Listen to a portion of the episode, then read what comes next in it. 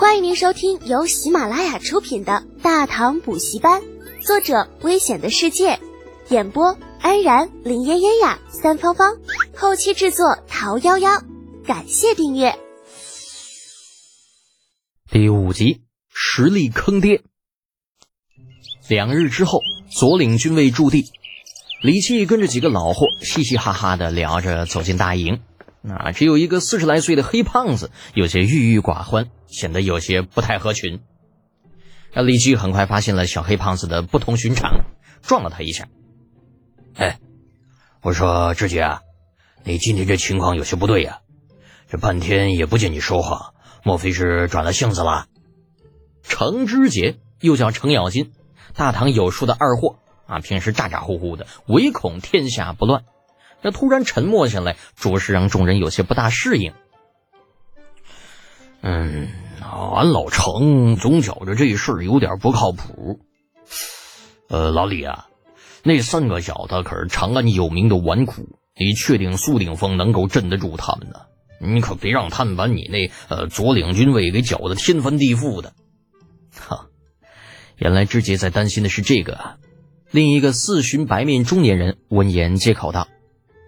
其实要我说啊，这完全不成问题。茂公练兵的本事那是一等一的，别说是那三个纨绔，就算是铁打的金刚，到了他的手下也是要老老实实的。嗯，不错，老刘说的对呀。相比之杰，我更担心那三个小子会不会被练废了。要是那样的话，我可不放心把我家那个送来了。这会儿说话的是张宝相，也就是若干年后抓住杰力的那一个。对于这程咬金的担心和老刘、张宝相的争论，那这李记表现的信心十足，拍着老程的肩膀：“志杰啊，咱们可是老交情了，瓦岗山那会儿就在一起，你还不放心老夫啊？嗯，俺就是因为在瓦岗那会儿就就就跟你在一起，俺才不放心的。”这程咬金推开了李记的手，哼哼着：“哼，你这老小子啊那阴是阴，那可到底是长辈。”难道还能把他们怎么地呀？这三个小子啊鬼精鬼精的，我不信他们看不出来这一点。哎呀，这是夸我呢还是损我呢？李奇老脸抽了抽，直接多虑了。那三个小家伙到底只是十多岁的娃娃，难道还能分上天去不成啊？那再说了，老夫的左领军位……李奇话说的一半突然卡住了，眼中一片狐疑。在几个老货的面前，是左领军卫众多操场中的一个。在这片操场之上，此时正立着无数的人棍。啊，准确的说，应该是一个由一千二百人组成的方阵。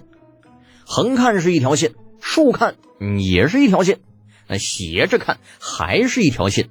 没有任何人有多余的动作，没有任何一点声音，所有人都是一个姿势，双臂自然下垂，放在身体两侧，抬头挺胸。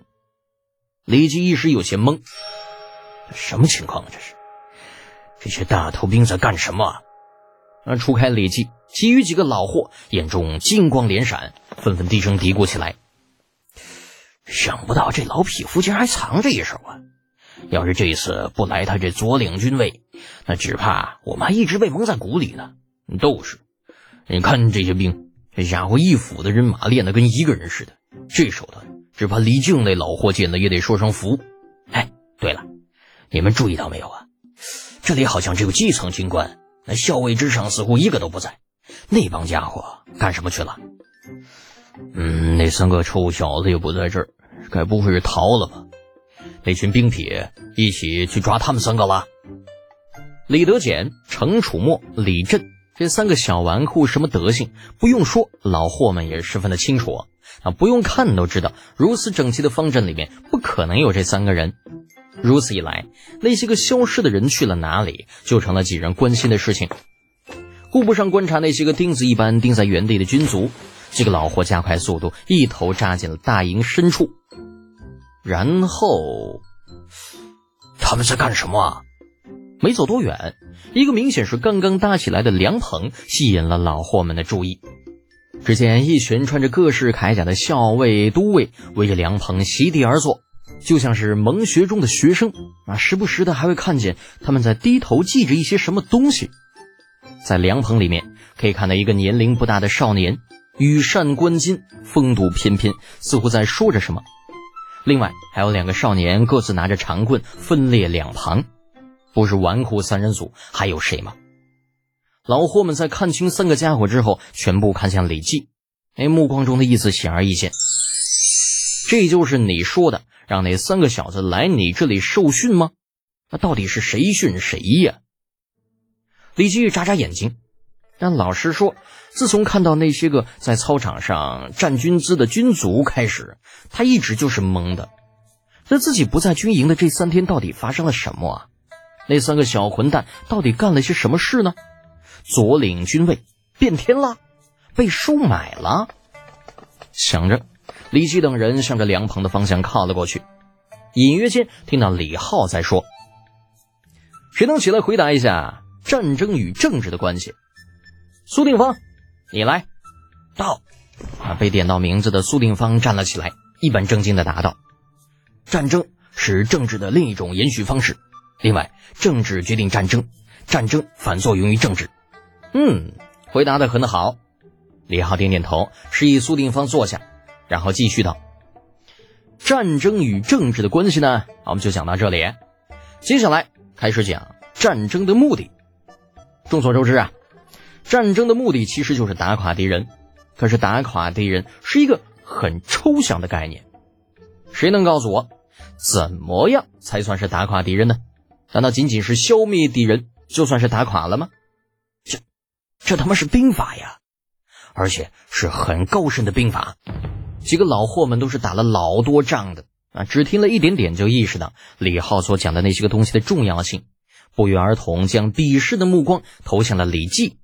程咬金更是嘿嘿一笑：“ 好你个李记老匹夫啊！俺就说你怎么非要让这三个小逼崽子到你这儿接受什么军事训练？”嘿，原来你打的是这个主意呀？呃，不是我，李记想要解释，张宝相斜着李记，别解释，你解释什么呀？什么都别说，我们都明白，不就是想趁着李靖不在，骗人家小辈到你这儿来传授兵法吗？李记，李茂公，你这手玩的够黑呀！嗨，你说这么多干嘛呀？见者有味儿啊！以前不知道就算了，那现在知道了茂公的目的，老夫怎么着也得掺一脚啊！啊，李基一脸懵，看着一群暴躁的老货，让李基知道这一次自己是跳进黄河也洗不清了。不过李基会在乎吗？答案当然是不会。意识到发生了什么之后，李基果断出击，大声一喝：“来人，左领军卫从今日起开始封营，所有不相干的人全部清除大营。”众老货一脸懵，李记老匹夫，你还要不要脸了？李家娃娃，不要讲了，莫要被李记这个老匹夫给骗了。李记，老夫要去碧墙那告你。